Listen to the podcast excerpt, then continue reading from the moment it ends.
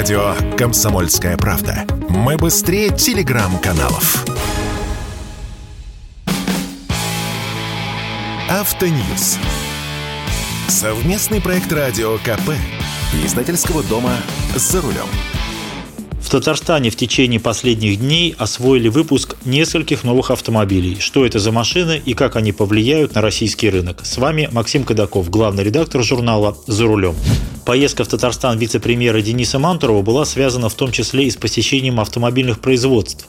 И словно шлейфом эта поездка продолжает обрастать автомобильными новостями. Вот самое свежее. Сегодня в Елабуге начато серийное производство внедорожников «Аурус Комендант». Внедорожник, ну или кроссовер, кому как больше нравится, собирается на том же небольшом конвейере завода «Аурус», что и седан по имени «Сенат», это исключительно сборка, без механической обработки, потому что кузовные панели штампуются на соседнем предприятии турецкой фирмы «Джискунос». Оно же штампует панели для седанов «Аурус Сенат» и оно же делало кузовные панели для микроавтобусов «Форд Транзит». Сварка и окраска кузовов тоже ведется на соседнем предприятии фирмы Solers. Сварку производят на отдельном участке, где варят кузова только для аурусов. А вот окраску ведут на той же окрасочной линии, что прежде была задействована под транзиты.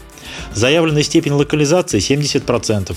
Это значит, что в значительной мере Аурус все же импортозависим, но большая часть компонентов производится в России. Это в частности относится к кузову, двигателю, автоматической коробке передач и компонентам гибридной силовой установки, электромотор-генератору и тяговой батареи.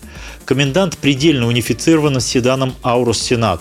По сути, у них общая полноприводная платформа и тот же силовой агрегат – Битурбо восьмерка V8 с электромотором суммарной мощностью 598 лошадиных сил и 9-ступенчатый автомат KATE.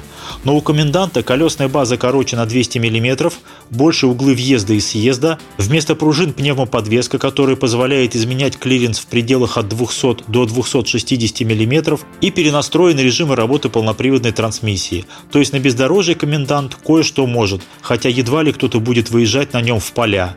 Заявленная цена от 33 миллионов 700 тысяч рублей. Это запредельно дорого, даже дороже некоторых конкурентов, среди которых можно назвать такие крупные кроссоверы, как Rolls-Royce Cullinan и Mercedes Maybach GLS.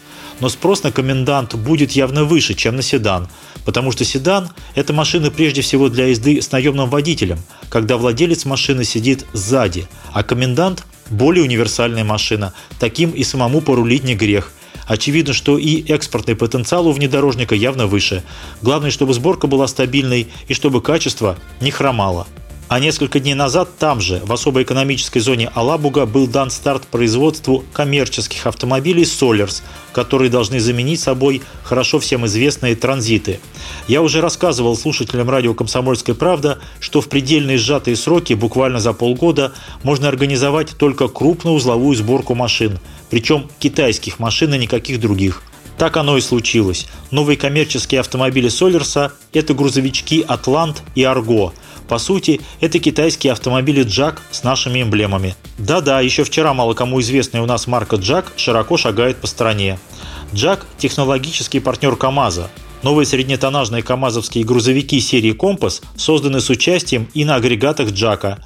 Новый «Москвич-3», производство которого начато на прошлой неделе в Москве, это Джак GS4 с нашими эмблемами. И вот теперь легкие коммерческие автомобили Solers – Solers Atlant полукапотной компоновки – это фургончик а старый Mercedes Sprinter или тот же Ford Transit. Полная масса от 2,5 до 4,2 тонн.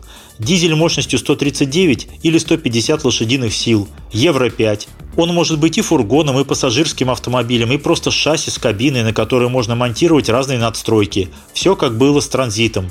Соответственно, можно делать разные специализированные автомобили, скорую помощь и реанимобили, машины МЧС, полицейские и так далее.